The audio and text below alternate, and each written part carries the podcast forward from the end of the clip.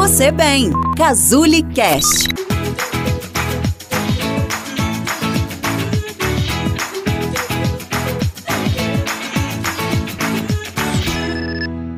Se você tem sofrido com excesso de preocupação no seu dia a dia, se liga nesse vídeo que ele pode te ajudar. Olá, eu sou Danilo Uba, psicólogo da Cazuli, e hoje eu trago algumas dicas para ajudar você a lidar de uma maneira mais produtiva com suas preocupações. É difícil imaginar alguma pessoa que não tenha ao menos algum tipo de preocupação no seu dia a dia, seja no trabalho, em casa, com a família, com a saúde, com a aparência, enfim. A preocupação é algo muito comum e, de certa maneira, ela pode até nos ajudar se for usada como uma ferramenta para gerar ações e enfrentar as dificuldades. O problema é quando nos preocupamos demais com coisas que não temos o mínimo controle ou que tem uma pequena chance de acontecer. Esse tipo de preocupação não gera nenhuma solução e muitas vezes causa prejuízo na qualidade de vida e na sensação de bem-estar. É como se ficássemos presos a um pensamento, andando em círculos, sem chegar a lugar nenhum. Isso porque preocupar-se não é a mesma coisa que resolver o problema.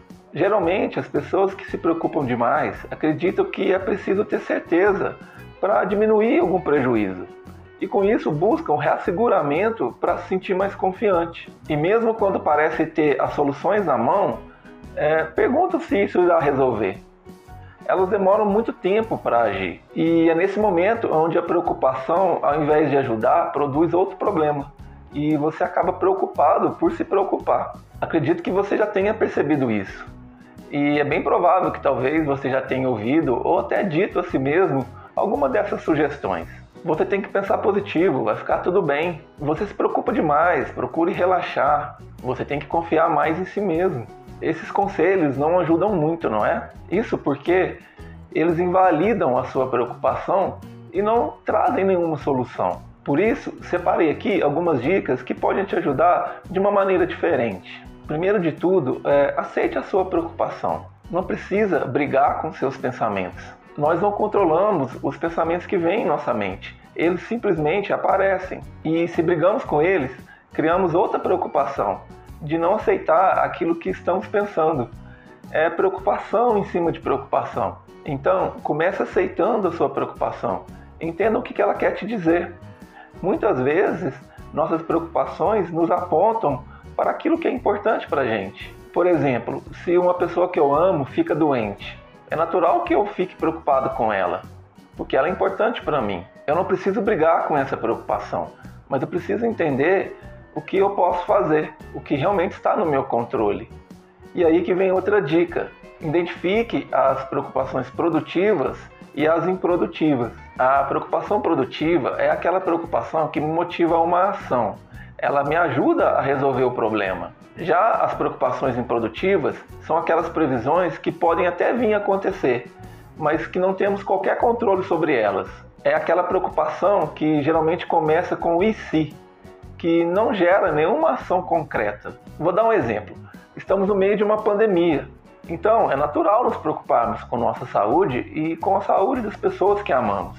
É totalmente compreensível, não é? Assim, eu posso usar dessa preocupação para tomar medidas de segurança, como evitar aglomeração, lavar as mãos, usar máscara, sair quando necessário. Isso é uma preocupação produtiva, pois me ajuda a agir, está no meu controle. Agora, caso eu pense assim, e se essa pandemia não acabar nunca? E se o vírus mudar? E se essa vacina não funcionar? E se vier outro vírus? Por mais que são questões relevantes, eu não tenho muito o que fazer sobre elas. Elas não estão no meu controle. E além disso, elas não me motivam a nenhuma ação concreta. Pelo contrário, elas me paralisam. Isso é uma preocupação improdutiva, pois não me gera nenhuma solução e só me deixará mais ansioso. Uma dica aqui é escreva suas principais preocupações e classifique elas entre produtivas e improdutivas e concentre suas energias naquela que você pode resolver no momento. E para terminar, a última dica é: perceba que seus pensamentos são apenas pensamentos. Quando estamos preocupados, tendemos a pensar de uma forma tendenciosa. Avaliamos as situações geralmente de uma maneira pessimista e limitada. São pensamentos do tipo: se eu falhar será terrível, e se eles não gostarem de mim, nada na minha vida dá certo, eu sou um fracasso total. Dessa maneira, você pode achar que seus pensamentos refletem a realidade e que você deve se preocupar com eles. Mas na realidade, pensamentos são apenas pensamentos. Não é porque você está pensando que as pessoas não vão gostar de você que necessariamente isso irá acontecer. Você não precisa estar sob o controle dos seus pensamentos.